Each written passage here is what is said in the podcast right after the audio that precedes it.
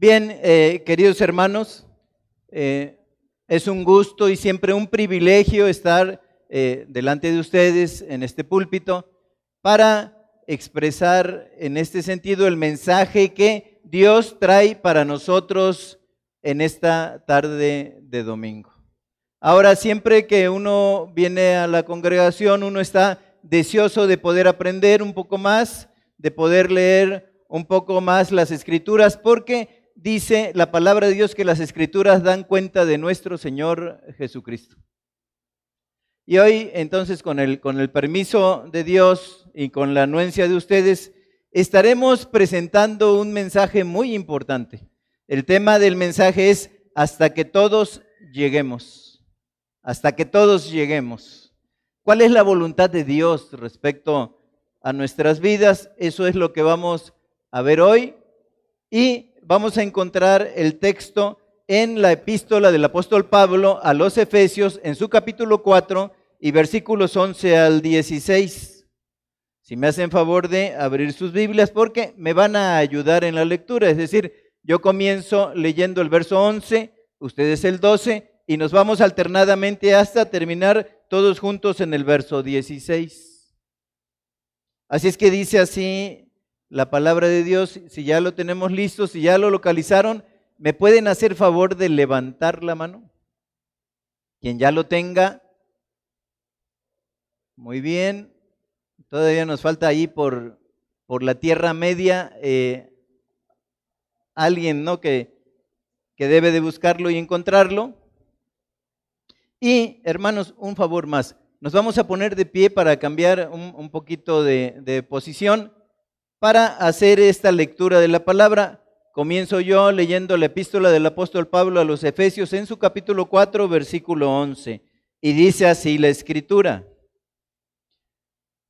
Y él mismo constituyó a unos apóstoles, a otros profetas, a otros evangelistas, a otros pastores y maestros, hasta que todos lleguemos a la unidad de la fe y del conocimiento del Hijo de Dios a un varón perfecto a la medida de la estatura de la plenitud de Cristo, sino que siguiendo la verdad en amor, crezcamos en todo en aquel que es la cabeza, esto es Cristo. Padre, en esta hora te damos gracias por tu palabra. Te rogamos que quites toda preocupación de la mente, que afines nuestros sentidos, nuestro corazón, afines nuestro espíritu, con el único fin, Señor, de escuchar tu palabra y que aprendamos de ti que, como dice la Escritura, eres manso y humilde de corazón y a través de tu palabra hallemos descanso para nuestras almas. Padre, bendice esta predicación, que te veas tú, que yo mengüe para que tú crezcas, Señor, y que tú seas exaltado en medio de la congregación a través de esta lectura de la palabra. Bendice a mis hermanos, que el Espíritu Santo sea nuestro maestro en esta hora y que podamos, Señor, sobre todo poner en práctica lo aprendido a partir de que lo escuchamos y lo entendimos. Te lo pedimos en el nombre de Jesús. Amén. Pueden sentarse, querida iglesia. Muchas gracias. Bien, estamos ante la epístola del apóstol Pablo a los Efesios. Ahora, ¿qué estaba haciendo Pablo en este momento en que él estaba dirigiendo su espíritu? Estaba preso en Roma. Esta epístola es escrito por el viejo apóstol en el año 62 de nuestra era y él había estado muy expectante acerca del desarrollo de la iglesia de Éfeso. Estando esta iglesia en, en Asia, ¿se acuerdan que en esa ciudad, en la ciudad de Éfeso, estaba un templo que era una de las maravillas del mundo antiguo? Es decir, allí estaba el templo de Diana. El templo de Diana, una de las maravillas del mundo antiguo, estaba allí y él había conocido de manera muy interesante, no en una situación de poco apuro, en una situación eh, bastante apurada, había conocido el quehacer, había visto el acta de nacimiento de la iglesia en Éfeso. Porque se acuerdan que había un hombre que comerciaba con las estatuillas de Diana de nombre Demetrio y había visto que la predicación de Pablo le pegaba al corazón de la idolatría de ese pueblo que era Diana. Y entonces él estaba viendo mermado su negocio porque Pablo les hablaba del Dios verdadero que estaba puesto, como es natural, por encima de los ídolos. Y entonces se forma un alboroto en Éfeso él eh, sale con apuro de la situación, pero allí en el libro de los Hechos, en su capítulo 18 y principios del 19, estamos viendo la, el acta de nacimiento de la iglesia en Éfeso. Pero ha pasado el tiempo. Él estuvo dos años en esa, en esa época en Éfeso, estuvo predicando la palabra, ganando prosélitos para la causa de Cristo, y de esta manera, cuando él ya está en prisión, sus pies están atados en el cepo, se le da libertad de escribir cartas y envía esta carta a los efesios. Entonces, una vez que enfocamos nosotros nuestro lente, vemos la carta y les está hablando en ese sentido de un aspecto eclesiástico de lo que es la fe. Está hablando de la iglesia y de su quehacer. Y es como a nosotros, a los que han alcanzado el fines de los tiempos, como si pudiéramos eh, nosotros tomar esa lectura y traerla a nuestro tiempo para que sepamos, como también eh, dice el apóstol Pablo en Timoteo, cómo comportarnos en la iglesia del Dios viviente, que es columna y baluarte de la verdad. Entonces es el hombre hablando de la iglesia. Esa iglesia que había sido ganada por la sangre de Cristo en la cruz del Calvario. Y entonces él, como, como este viejo apóstol, lanza el consejo. Y una de las cosas que él está hablando a través de la epístola es a poner manos a la obra. Porque nosotros vemos en esos versículos, ¿no? en esta iglesia, dice específicamente el verso 11, y él mismo constituyó a unos apóstoles, a otros profetas, a otros evangelistas, a otros pastores y maestros con el fin de perfeccionar a los santos. Está hablando de un, de un organismo viviente de la iglesia. Y está hablando de sus miembros, pero unos miembros que están activos ocupando los dones que Dios le dio. Entonces vemos que aquí el fundamento de toda vida cristiana es participar en una iglesia sana conforme al plan de Dios. Es decir, una pregunta que pudiéramos lanzar es ¿por qué estoy aquí? Bueno, porque Dios quiere que participes orgánicamente en la vida de esta iglesia. Y si tú la haces de acuerdo al plan de Dios, teníamos que hablar de tus dones, porque a todos Dios nos ha dado dones. Escuchamos una oferta de servicio en el área médica, es un don que Dios da, el poder servir a otros a través de lo que Dios nos ha dado. Es un don de servicio. Habrá otros que tengan un don de oración. Habrá otros que tengan un don de enseñanza. Habrá otros, como dice aquí la escritura, que tengan ese don del pastorado dado por Dios y otros la profecía. Pero no es esa eh, profecía que llena el alma eh, como si fuera un agorero, sino que la palabra profética que está terminada demanda de la escritura.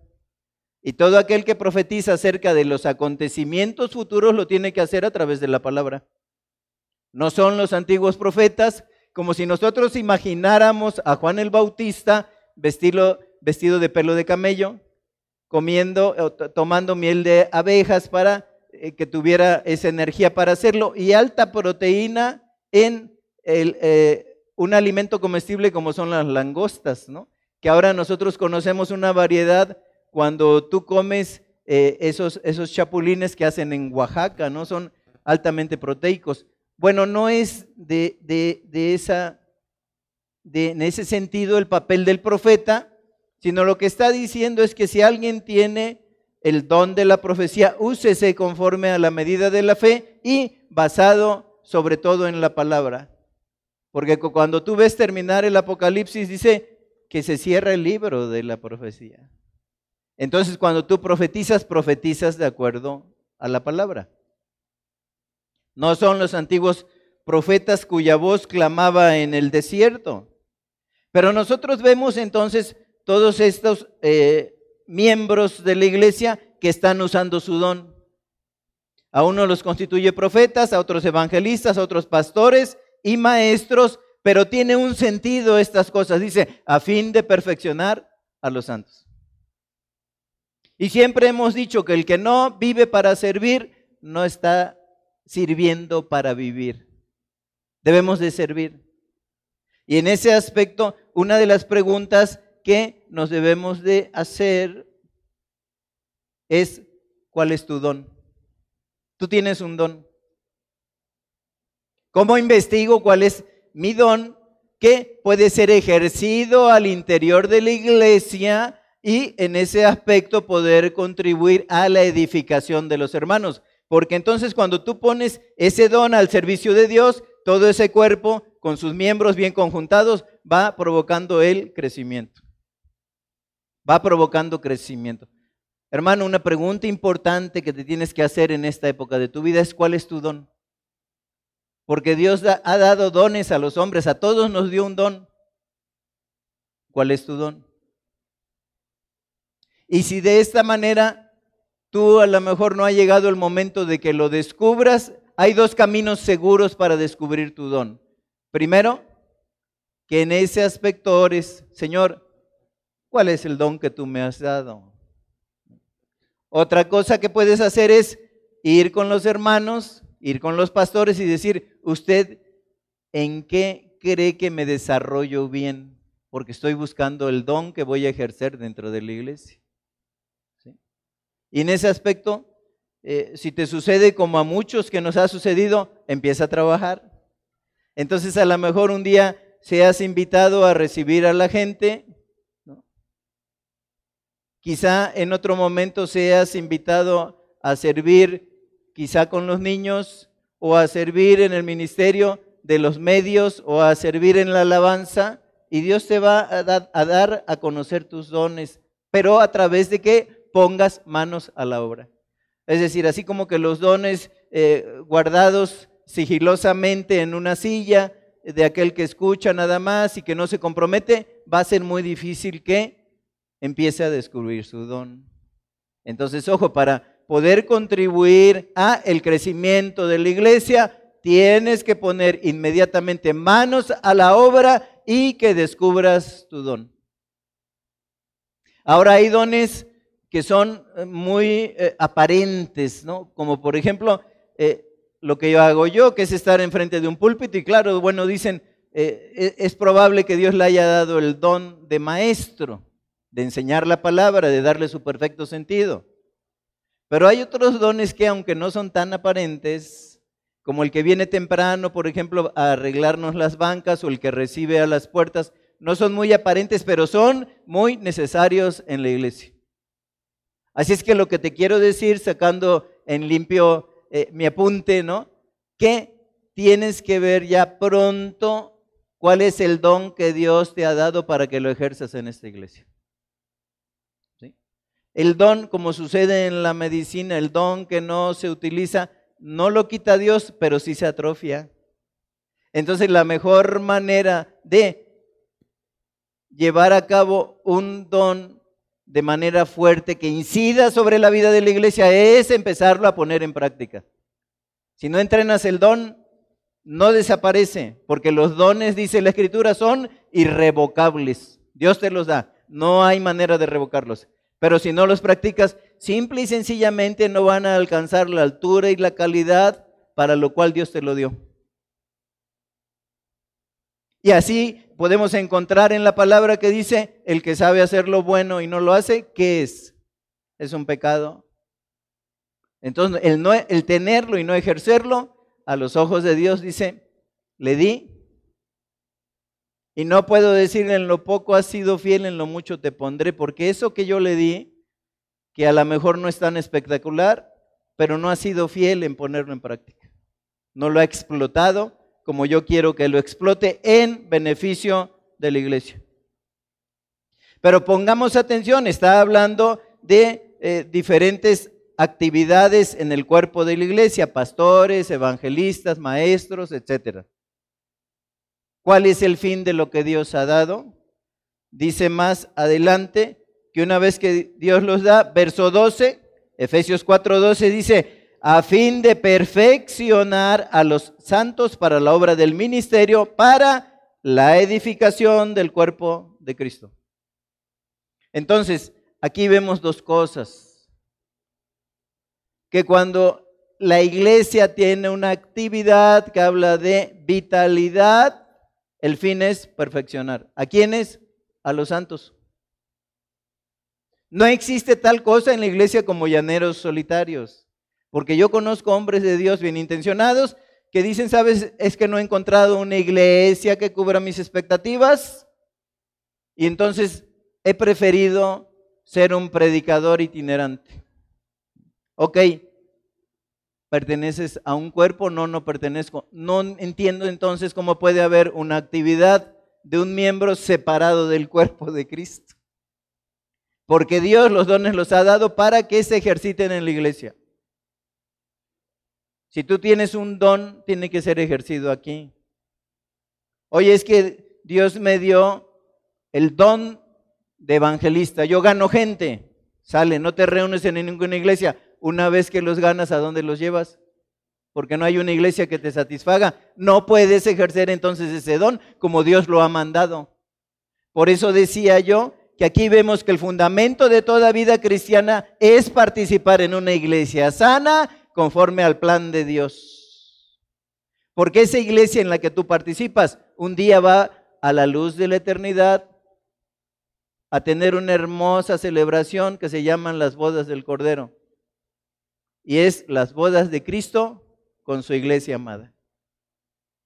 Entonces los dones, queridos hermanos, si de veras quieres hacerlo a la forma de Dios, tienen que ser practicados dentro de la iglesia. Y para eso dicen, es que donde dice que debe de haber una membresía, ¿no? Dice, cada miembro según su actividad edifica la iglesia. Allí habla de membresía. Oye, pero ¿por qué es necesario? Pues para que sepamos los miembros que tenemos y que podemos ocupar en la iglesia. Porque si tú no te identificas en la membresía, sería ahora sí un abuso de confianza de nosotros decir ven a servir, aunque no seas miembro. No es la intención. Cuando tú haces esos cursos que no te dan la salvación, queridos hermanos, los cursos de membresía es como que la manera de que nosotros podemos enseñar lo que hace la iglesia y además la doctrina que tiene esta iglesia para que tú digas si le quiero entrar o hermanos me voy a buscar otra iglesia porque me parece que esta no es el lugar que Dios tiene para mí. Pero si vienes aquí es porque Dios te quiere utilizar, te quiere usar para la edificación de la iglesia. Ese es el sentido. Pero sigamos adelante, ¿no? Sigamos adelante. Tienes que investigar tu don y una vez descubierto lo pones a los pies de Cristo para el servicio a los santos el don que tengas. Pero vemos el versículo 13, que es el núcleo de la predicación, dice, hasta que todos lleguemos. Nosotros estamos viendo el discurrir de los tiempos y se están haciendo cosas que eh, se están cambiando los tiempos y la ley. Nosotros estamos viendo cosas que están sucediendo que son tremendas. Y bueno, muchos están diciendo dónde está la señal de su venida porque nuestros padres ya durmieron, los abuelos ya durmieron y Él no ha regresado sobre la faz de la tierra. Bueno, no ha regresado porque en su paciencia no quiere que ninguno de nosotros se pierda, sino que todos procedamos al arrepentimiento. Por eso no ha regresado. Y lo hablábamos ayer, lo hablábamos ayer. El día que el último pecador se arrepienta, el, que está en el plan de Dios de la eternidad pasada, ese día Cristo vuelve sobre la faz de la tierra, porque ya todo está puesto. Esta sociedad que se ha revelado eh, delante de Dios con las cosas que anda haciendo, estas sociedades en las que vivimos, ya están casi colmando, ¿verdad?, esa paciencia y el Señor vuelve pronto sobre la, la faz de la tierra. Entonces, en ese aspecto, no quiere Dios que ninguno de ustedes se pierda. La intención de Él es que todos los que estamos aquí podamos vernos cara a cara con Él a la luz de la eternidad. Es paciente con nosotros. Por eso dice el verso 13, hasta que todos lleguemos. No dice hasta que algunos, no dice unos pocos o unos escogidos y fieles, aunque así sí lo dice la palabra, pero aquí está siendo ahora que se usa tanto, ¿no? Un lenguaje tan inclusivo de la santidad que dice Dios quiere que todos lleguemos un día a su presencia. Pero ¿qué debo de hacer yo para que todos lleguemos? Bueno, dice verso 13, hasta que todos lleguemos a la unidad de la fe y del conocimiento del Hijo de Dios. ¿Cuándo vamos a llegar a una fe perfecta? El día que estemos en su presencia. Porque dice Tesalonicenses 4, a partir del verso 13 eh, eh, eh, al 17, dice, a la final trompeta, hermanos, no queremos que ignoréis acerca de los que duermen como los otros que no tienen esperanza. Es decir, que cuando un cristiano parte no debemos de estar desesperanzados, debemos de decirle hasta pronto.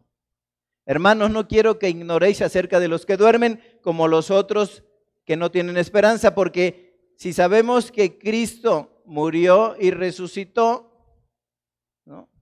a la final trompeta, se tocará trompeta, dice, así vendrá Cristo y los muertos en Cristo, es el arrebatamiento que enseña la palabra de Dios, dice, los muertos en Cristo resucitarán primero. Y luego nosotros, dice, los que hayamos quedado, nos uniremos junto con Él en las nubes y allí estaremos para siempre con Él, ya en su presencia. Allí seremos perfectos. Porque por eso dice la Escritura, a ver, vamos, tenemos que ser transformados, porque es necesario que esto mortal se vista de inmortalidad y esto corruptible se vista de incorrupción, para que estemos delante del Señor con cuerpos transformados. Entonces, en el momento del arrebatamiento, nuestros cuerpos serán transformados. Si tú dormiste en Cristo, serás levantado para unirte con Él. Y los que estén en la tierra vivos, sus cuerpos serán transformados para unirse a Cristo. Ahí seremos perfectos. Pero tengo que hablar de dos tipos de perfección, de dos tipos de unidad perfecta de los que habla la palabra. La primera es un tipo de unidad que yo llamaría espiritual. Y eso lo veo en Juan capítulo 17, verso 23 el Señor Jesucristo está hablando de los que habían de creer en Él después de su partida, ¿no? Cuando Él eh, empieza a estar sentado ahí a la diestra de Dios, está preparando un lugar para nosotros.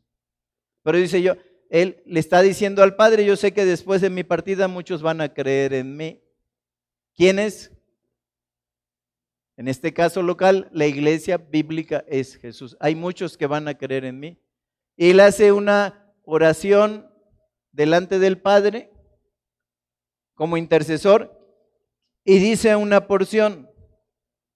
Ahí está Jesús orando por nosotros, los futuros creyentes. Y dice Juan 17, 23, yo en ellos, yo en ellos y tú, Padre, en mí.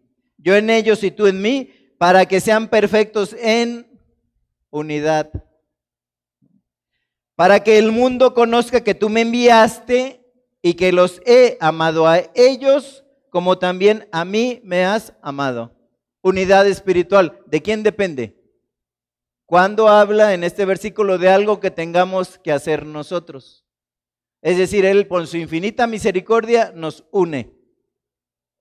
Nos une a ese cuerpo del cual es la cabeza y lo hace a través de la iglesia. Hay una unidad espiritual allí que estamos hablando, que es perfecta, que no depende de nosotros, que no tuvimos que hacer nada para lograr esa unidad perfecta, sino que Él en su infinita gracia nos llamó. A pueblo que no era su pueblo, nos llamó para que seamos parte de su pueblo. A los que estábamos lejanos, a través de su llamamiento santo, nos hizo cercanos y hay una unión perfecta, una unión espiritual, una unidad allí en la cual Cristo por su misericordia nos ha comprado por precio y nos hace parte de él. La unión del creyente con Cristo es la unión espiritual de las que les estoy hablando.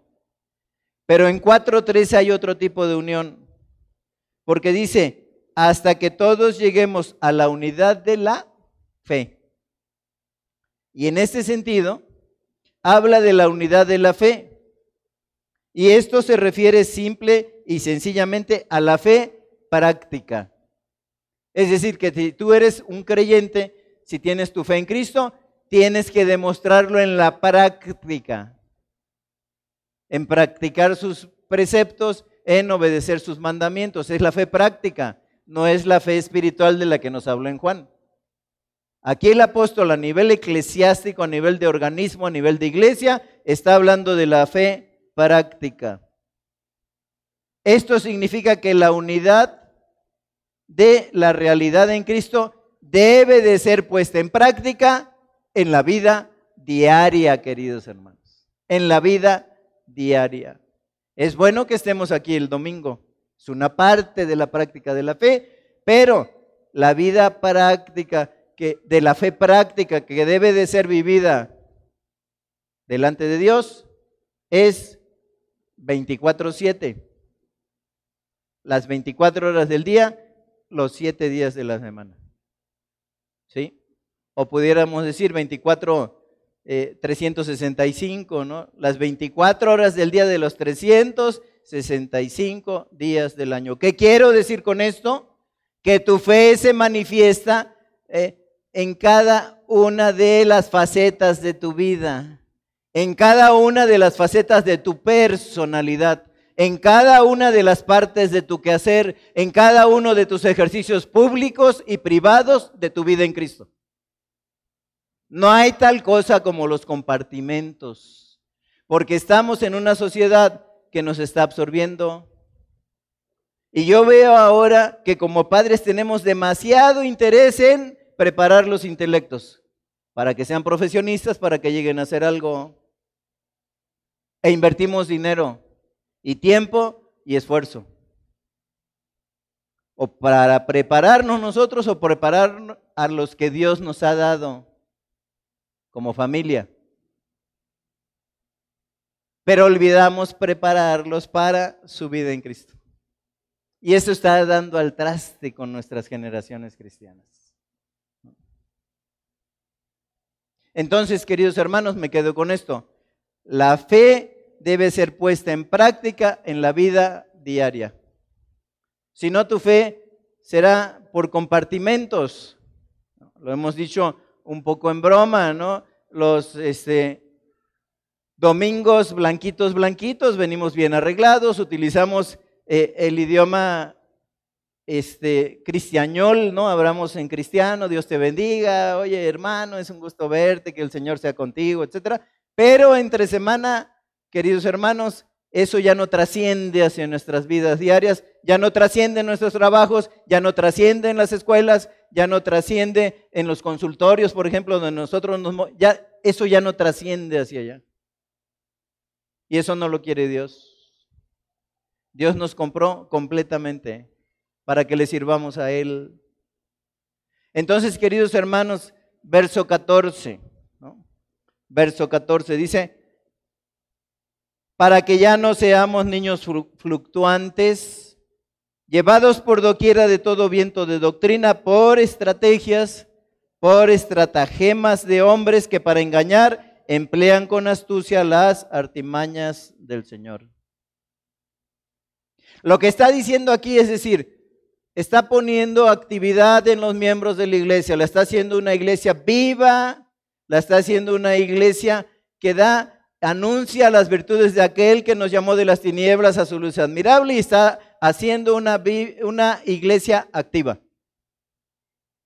Pero a partir del 14 dice, bueno, si no hacen esto, ¿qué sucede? Ok, si no descubres tu don, si no estás trabajando dentro de la iglesia, si no te comprometes, ¿sabes qué sucede? Verso 14. Dice, para que ya no sean niños fluctuantes.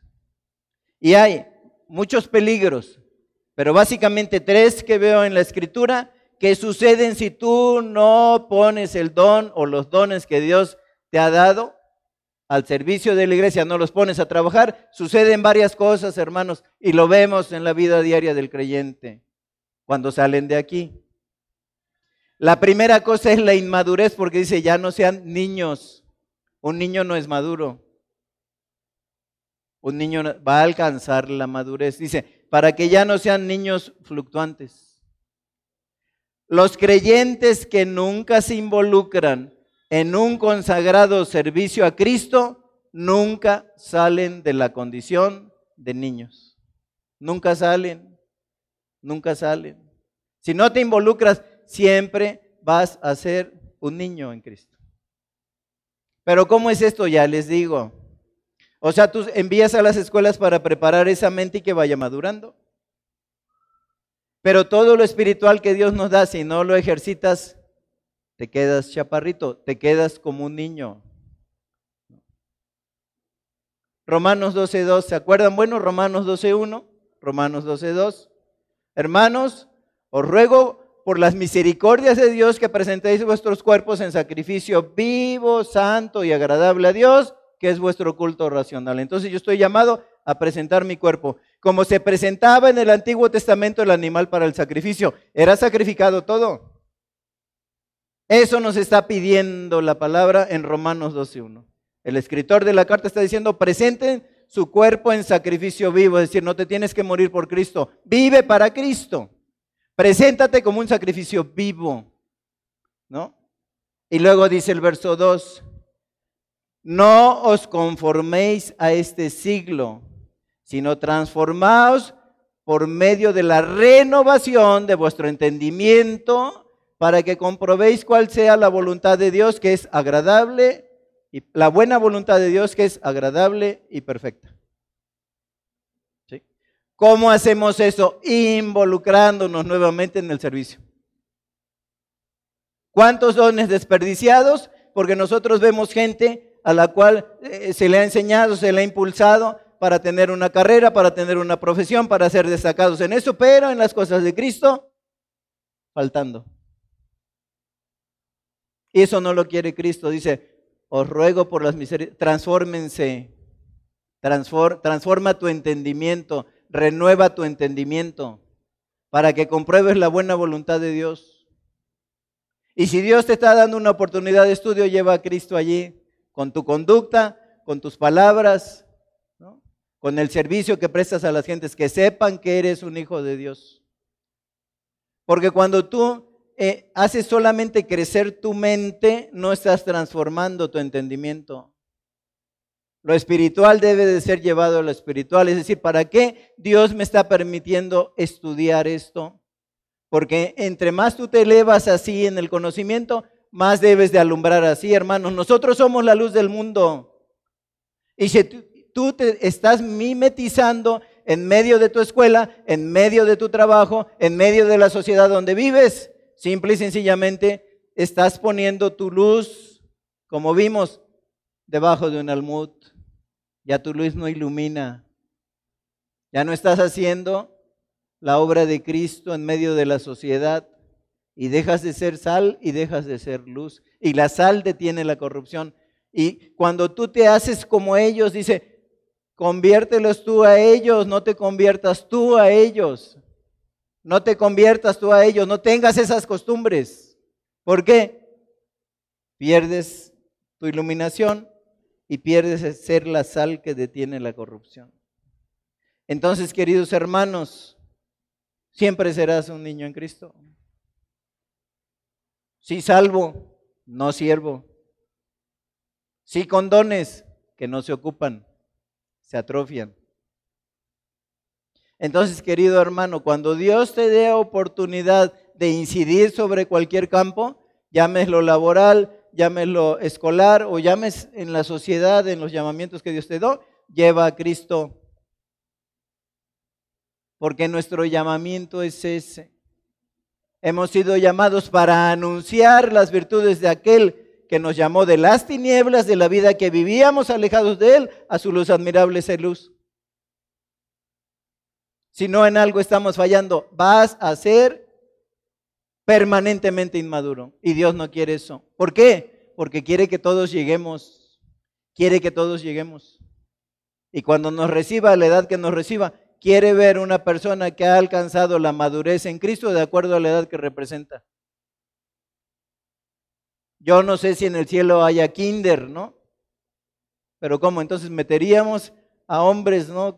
De, de mi edad, por ejemplo, mayores de 60, hombres mayores de 40, mujeres mayores de, de 30, ¿no? O hombres mayores de 70, ¿los metería al kinder espiritual? ¿Los metería a preescolar? Queridos hermanos, ¿no? La consagración es eso, es consagrarse, es llevar a cabo un ejercicio de lo sagrado, a lo que Dios nos ha llamado, nos ha llamado a un servicio consagrado, que lleve lo sagrado al conocimiento de los que nos ven desarrollando en los medios en los que nos movemos. Y lo consagrado es, estás consagrado eso, 24/7, queridos hermanos. 24 horas del día, los siete días de la semana. Y entonces tendremos, sí, gente que se está preparando, pero que allí en el salón de clases, ¿no? Allí en el medio en que se mueve, le está dando muestras con su conducta santa, ¿no? Con su ejercicio de ayudar a la gente de lo que Cristo ha hecho en su vida. E iguales en los trabajos, queridos hermanos. Tenemos que llevar a Cristo allí. Ya hemos dicho, no participemos en esas bromas que se están haciendo, ¿no? De cosas que son de mucha consideración para Cristo, de chistes obscenos. No participemos con ellos. Convirtámoslos a Cristo, que no nos convierte, pero el mundo es tan atractivo que dejamos de renovar nuestro entendimiento y nos conformamos a este siglo. Conformarse significa, eh, si es conforma, conforma, este haces a la forma de ellos. Eso no lo quiere Dios, ahí lo dice Romanos. Entonces, donde sea que estés, da a conocer las virtudes de aquel que nos llamó de las tinieblas a su luz admirable. Para eso te puso Dios allí. No te puso para, para darle rienda suelta a la creatividad o, o, a que seas este, de un liderazgo, ¿no? Que ilumine. No, no, no. Siervo de Cristo. Siervo de Cristo. Cuando él le preguntaban, Rabí, ¿dónde moras? Dijo, él, las zorras tienen cuevas, las aves tienen nidos, pero el Hijo del Hombre no tiene dónde recostar su cabeza. Y ese hombre que parecía que no poseía nada, ha marcado los siglos de la historia. Porque estamos viviendo en el 2023 después de Cristo marcó los siglos de la historia, ese que no poseía nada. Y así lo dice el apóstol Pablo, como no teniendo nada, pero poseyéndolo todo, porque nuestras riquezas son en gloria, queridos hermanos. No es aquí, no es aquí. Ok, si Dios da la fama, si viene de Él, ¿no? Si viene un prestigio cristiano ganado en Cristo, está bien. Pero fuera de Cristo dice, apartados de mí nada podéis hacer. Así es que, querido hermano, si quieres empezar a alcanzar la madurez en Cristo y no ser el mismo aquel que un día conoció a Cristo, si es un caso como el tuyo, ¿verdad? En los inicios de los años 80 y que pasen los 90 y, podamos decir con tristeza, pasó la ciega y se acabó el verano y nosotros no hemos sido salvos. De ninguna manera porque necesitamos llegar todos, hermanos. No puede quedarse ninguno de aquí que haya escuchado ese mensaje que hay de salvación en Cristo Jesús. ¿Quieres madurar? Empieza a ejercer los dones. Empieza a ejercer los dones que Dios te dio. La primera cosa es la inmadurez. Y repito, los creyentes que nunca se involucran en un consagrado servicio a Cristo, nunca salen de la condición de niños. Qué triste sería. Otra condición, otro peligro que debemos de evitar, la inestabilidad. La inestabilidad. Yo lo llamaría otro peligro de la ligereza espiritual es que los cristianos inmaduros son vulnerables a la influencia de los que no son de Cristo. son vulnerables a la influencia de los que no son de Cristo. Yendo a la deriva, se tornan en lo que yo llamaría nómadas religiosos. Un tantito aquí, un tantito acá, un tantito en esta iglesia, un tantito en otra iglesia, un tantito de tiempo en la iglesia, un tantito fuera de la iglesia, un tantito regresa. Son nómadas religiosos. No han establecido sus estacas en Cristo, han construido sus tabernáculos alrededor de Cristo.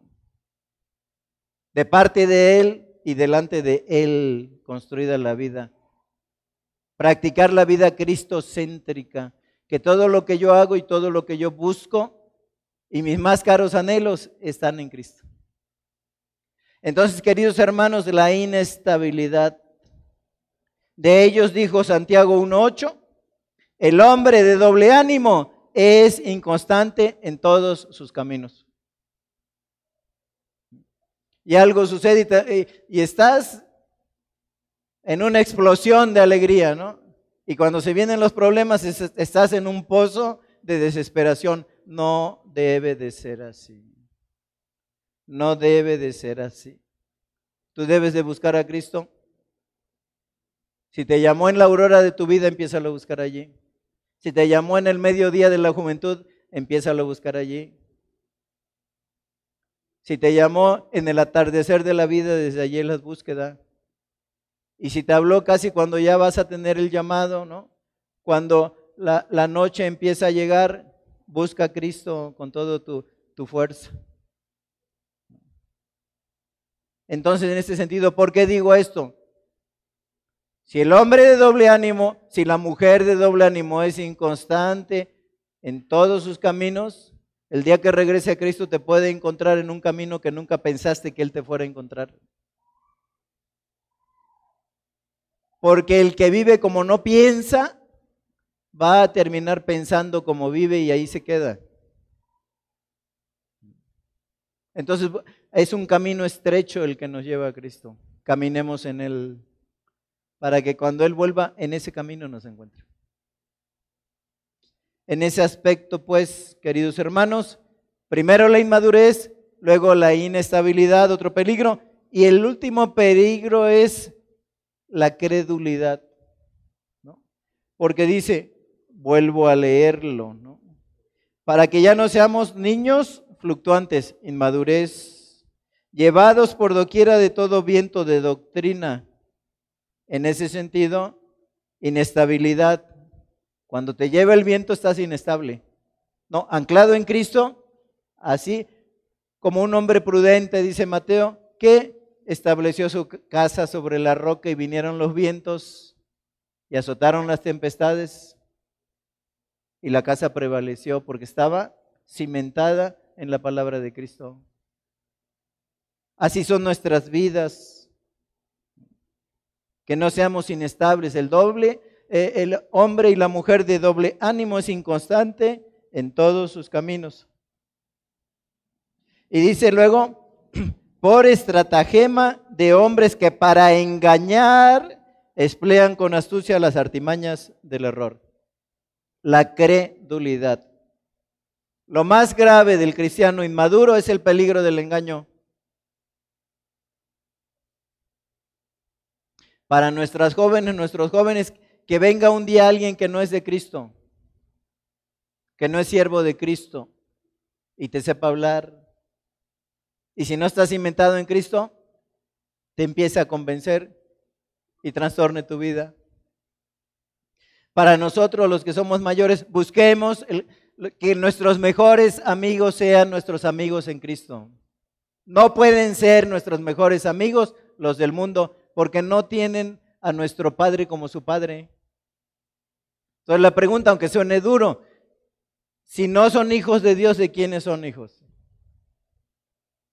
De Satanás, queridos hermanos.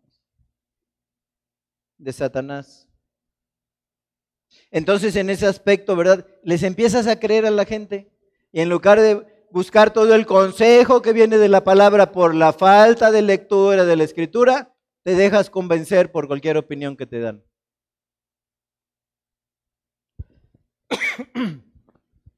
Así fuera, en ese sentido, un psicólogo que te está hablando que no es un hombre temeroso de Dios. ¿Cuántos hermanos, cuántas hermanas, en lugar de seguir el consejo de la Escritura, el consejo de hermanos, de hermanas en la fe, siguen el consejo de un amigo, de una amiga incrédula? Entonces la falta de madurez te trae que creas cualquier doctrina que te presentan. Doctrina de la prosperidad decreta y declara, voy a creer en eso. ¿No? Pero mi Señor no vivía en la prosperidad. Y el discípulo no es más que su Señor. ¿No? Esas doctrinas de ahora. Evangelios de la prosperidad, no han traído nada bueno a la iglesia han alejado por estrategias de hombre el oído de la verdad. Eso le dijo Pablo a Timoteo. Eh, Timoteo, debes de saber esto. En los postreros tiempos vendrán, serán tiempos peligrosos. Vendrán hombres amadores de sí mismos que alejarán el oído de la verdad, los llevarán hacia las fábulas. Tendrán apariencia de piedad, pero negarán la eficiencia de la misma. Intemperantes, sin afecto natural, desobedientes a los padres. Le dijo Timoteo, a estos evita. Entonces, si no estás preparándote en Cristo, si no estás leyendo su palabra, si no estás en oración, si no estás constante en la reunión, si no estás ejerciendo los dones, queridos hermanos, se están metiendo en peligros que van a trastornar su vida. Entonces, peligro de inmadurez, peligro de inestabilidad, peligro de credulidad. Miren, queridos hermanos, empiezo a concluir. ¿Qué sucedió con esa iglesia que en Hechos 18, Hechos 19, vemos que nace con credenciales interesantes? Vemos que es sujeto de una carta para animarlos a vivir a la estatura del varón perfecto de Cristo. ¿Qué sucedió con la iglesia? Queridos hermanos, vamos al libro de Apocalipsis, capítulo 2, versículos 1 al 5. Apocalipsis. La última vez que vemos que la escritura se va a referir a Éfeso. Dice capítulo 2, verso 1 al 5, escribe al ángel de la iglesia en Éfeso, el que tiene las siete estrellas en su diestra, el que anda en medio de los siete candeleros de oro, dice esto, yo conozco tus obras y tu arduo trabajo y paciencia, y que no puedes soportar a los malos y has probado a los que se dicen ser apóstoles y no lo son, y los has hallado mentirosos. Y has sufrido, y has tenido paciencia, y has trabajado arduamente por amor de mi nombre, y no has desmayado. Pero tengo contra ti que has dejado tu primer amor. Recuerda, por tanto, de dónde has caído y arrepiéntete y haz las primeras obras, pues si no vendré pronto a ti y quitaré tu candelero de su lugar, si no te hubieres arrepentido. Y uno dice, a ver, pero e, era una iglesia. ¿Cómo Dios está llamando al arrepentimiento? ¿Ok? Podrás ser salvo, pero no siervo. Tienes mucho activismo, ¿no? Dice en ese sentido, sí, si trabajas arduamente por amor de mi nombre y no has desmayado. Pero sabes, haces las cosas sin la motivación correcta. Es para que tengas un nombre, un prestigio, para que se te reconozca, pero no lo estás haciendo en el nombre de Cristo. Dice, arrepiéntete y haz las primeras obras. Esa iglesia que había nacido tan maravillosamente, ahí en el libro de los Hechos, que luego es digna de una carta, estaba la espada sobre la cabeza diciendo, pero tengo contra ti que has dejado tu primer amor. Aquel amor de cuando conociste a Cristo, que trabajabas para Él, que no podías encontrarte una gente en la calle sin que, le hablaras de lo que Cristo había hecho y estaba haciendo en tu vida. Aquel tiempo de reunión, aquel tiempo de consagración, aquel tiempo de trabajar para la edificación de la iglesia, lo habían dejado. Ya no estás haciendo las cosas que tú estabas haciendo cuando tuviste tu primer amor, cuando te emocionó la salvación que te ofrecí. Pero dice, arrepiéntete y haz las primeras obras, si no vendré y quitaré tu candelero de tu lugar, te quitaré el Espíritu Santo.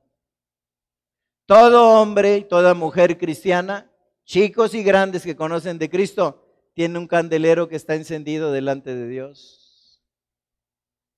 Pero ese candelero ilumina tu vida porque Él dijo, yo soy la luz del mundo. Ilumina tu vida en tanto y cuanto estás en comunión con Dios. Si tú rompes la comunión, Él ya no ilumina, el Espíritu se contrista. Empieza así cosas que son legítimas, ¿verdad? A ver por las cuestiones del dinero, a ver por las cuestiones del avance en la vida económica, al ver para tener más estabilidad, para tener ciertos lujos pero ya no tienes un corazón que sueña con la obra, que es aquel que dice, alzad los ojos y mirad los campos que están blancos para la siega. Id por, por todo el mundo y predicad el Evangelio. Nuestra mirada se va bajando y ya nada más tenemos la mirada puesta en las cosas comunes y corrientes que nos ofrece la vida. Y el espíritu se contrista, pero si continúas con ese camino, el Espíritu puede dejar de iluminar tu vida. Puede dejar de iluminar tu vida. Y es, queridos hermanos, hagamos las primeras obras. Cuando nuestro corazón se entregó a ese llamamiento con pasión. Cuando cada aspecto de nuestra vida era afectado por nuestra fe. No nuestra fe afectada por cada cosa que nos sucede en la vida. No cuando fuimos sal y fuimos luz. ¿Por qué? Queridos hermanos, necesitamos llegar. Hay que perseverar, hay que comenzar bien, seguir bien y terminar bien la carrera, que fue lo que dijo Pablo. Yo, ya estoy puesto, ¿no? A punto de ser sacrificado. Me he dado en amor por todos, a ninguno le he sido de estorbo. A los, grandes me les he hecho grandes para ganarlos para Cristo. A, a, los chicos me les he hecho chicos, chico yo para ganar ganarlos a Cristo. Estoy parafraseando. Queridos hermanos, ¿qué pasa con nuestra vida? Necesitamos llegar, necesitamos llegar, hay que perseverar. Hay que retomar las primeras cosas porque el interés del Señor no es que ninguno se pierda, sino que todos procedan al arrepentimiento. Querido hermano, ¿irás a faltar tú ese día a la cita cuando Él venga por nosotros? Ni Dios lo quiera, no habrá lágrimas suficientes para lamentar. No habrá lágrimas suficientes que nos hagan descorrer el camino. Mejor ahora, querido.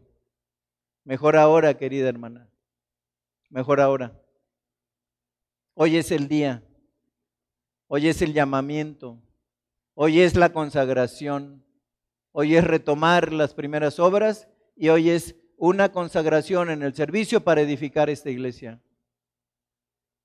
Todos los necesitamos, a todos los necesitamos. Pero si no, Dios levantará otro.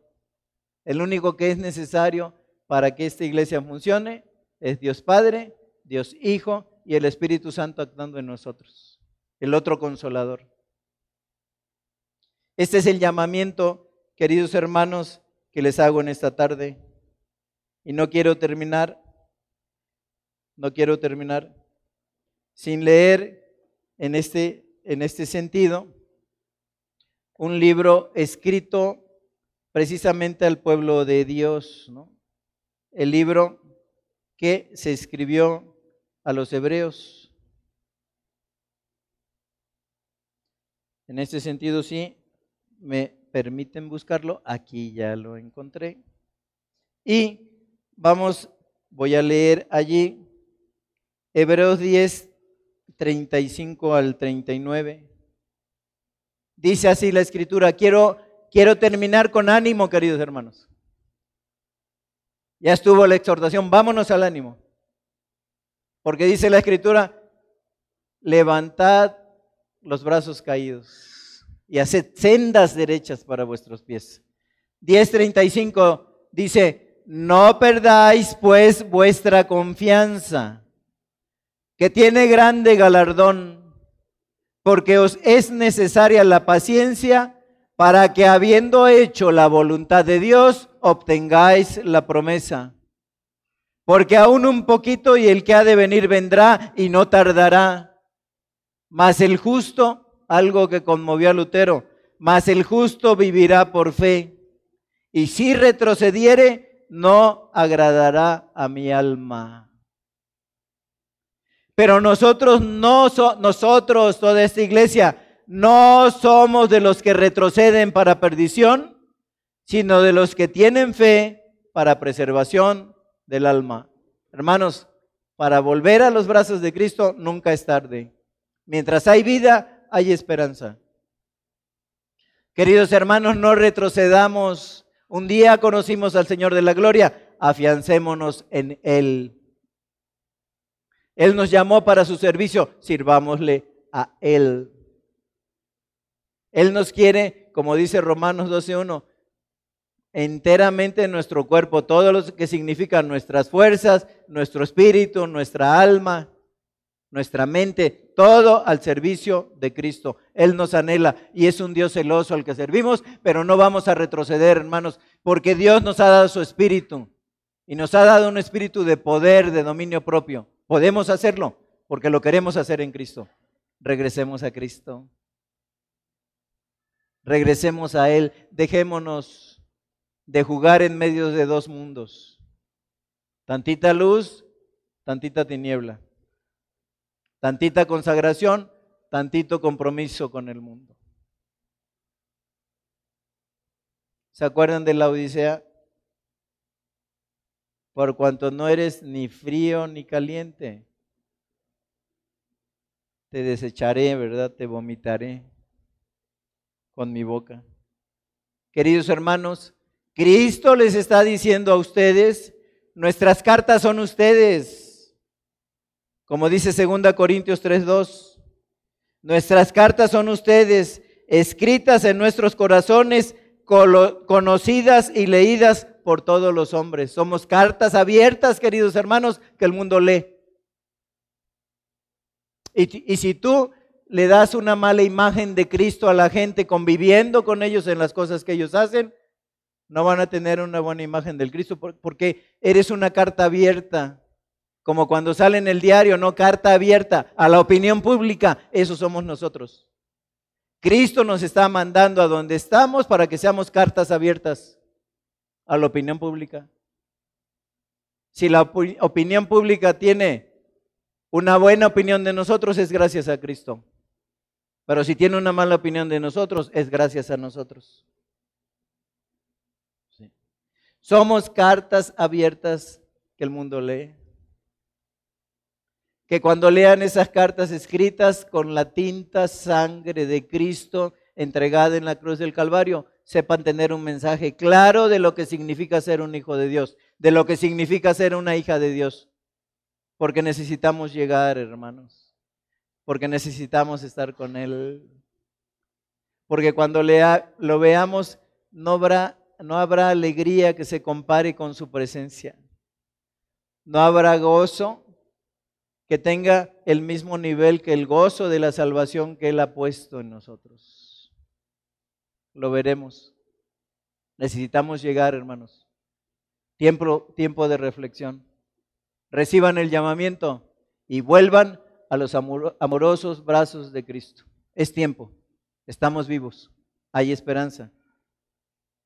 No retrocedamos, no somos de los que retroceden, hermanos, al contrario, con más fuerza.